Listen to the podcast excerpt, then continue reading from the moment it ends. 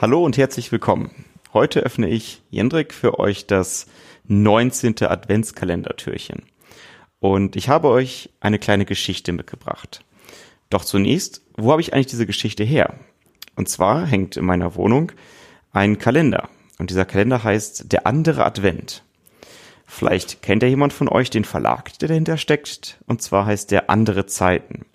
Das ist ein Verlag, den Lisa mir letztens gezeigt hat, beziehungsweise schon fast vor einem Jahr, glaube ich, mittlerweile ist das her. Und ich habe mich direkt in die, ja, in die Bücher und in die Kalender verliebt. Das sind so schöne Sachen, die einfach ein paar ja, tiefgründige Geschichten erzählen und immer wieder gerne rausgeholt werden, gerade wenn ich ein paar Inspirationen suche, vielleicht auch für eine schöne Andacht oder einfach für einen kleinen Morgenimpuls.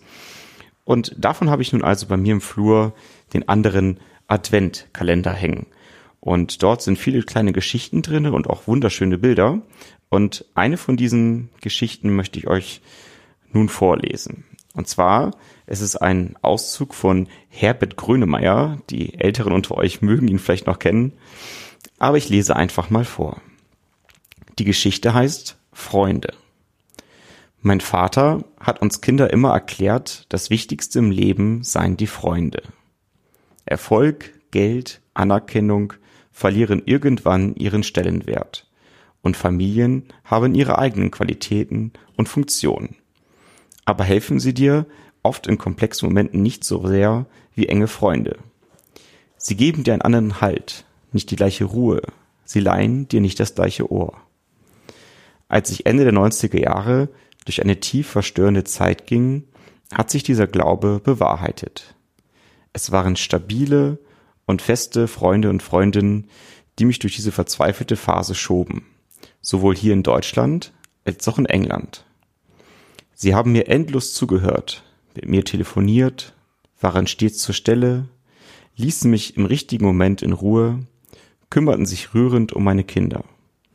Dazu saßen sie oft ruhig bei mir haben meine Überforderung gemildert, mich aufgeheitert, mich vor mir selbst beschützt, mir keine blöden Weisheiten verkauft und noch keine sinnlosen Tipps gegeben. Vielmehr waren es ihre unmittelbaren, unbedingten Zuneigungen, ihre Wärme und ihre Stärke, ihre unaufhörlichen Zuwendungen und ihre Bereitstehen, die mir den Rücken gestärkt haben. Die Seite haben sie wieder gestützt und den Himmel haben sie geöffnet. Sie konnten mich schwach sehen, und ich musste mich nicht verstellen.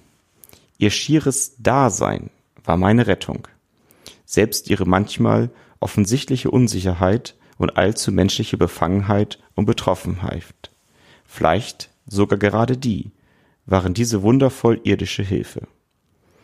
Ich bin meinem Vater für seinen Ratschlag und seinen stoischen Glauben und all meinen großartigen Freundinnen und Freunden für immer sehr, sehr dankbar.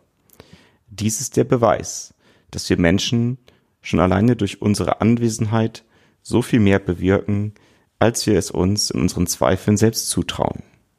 Von Herbert Grönemeyer.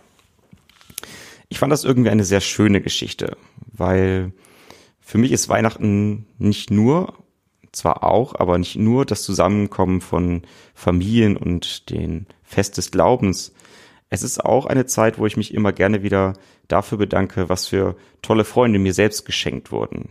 Und so nehme ich mir das immer zum Anlass, meinen engsten Freunden Kleinigkeiten zu schenken. Ja, die meisten sagen immer, oh, das muss doch nicht sein oder oh, was soll das denn? Ich habe ja gar nichts für dich. Aber ich glaube, diese Frechheit, die nehme ich mir einfach heraus. So ein kleines Geschenk muss nicht teuer sein, vielleicht ist es auch was Persönliches oder erinnert irgendwie an das vergangene Jahr. Und diese Geschenke überreiche ich dann meistens um die Weihnachtszeit oder danach, wenn man sich wiederzieht, vielleicht eben doch erst zum Jahreswechsel. Und naja, vielleicht ist ja auch dieser schöne Adventskalender, den ich bei mir im Flur hängen habe, mit diesen wirklich tollen und tiefsinnigen Geschichten, ja auch noch ein Geschenk, das ihr vielleicht jemanden machen möchtet. Dieses Jahr wird es wahrscheinlich etwas knapp werden, ähm, aber vielleicht nächsten Jahr ein Adventskalender von anderen Zeiten so ein bisschen Schleichwerbung darf ja auch mal sein, denn ich finde, wenn man etwas gefunden hat, was einem wirklich gut tut und was einem einfach auch schöne Zeiten bereitet, dann kann man das gerne teilen. In dem Sinne wünsche ich euch, dass ihr in diesen doch meist hektischen Vorweihnachtszeiten ein wenig zur Ruhe kommt, vielleicht euch nochmal einen kleinen Tee schnappt oder einen Kaffee, wie man noch mag, und euch einfach mal ein gutes Buch oder eine schöne Geschichte vornehmt. In dem Sinne wünsche ich euch schöne Weihnachten.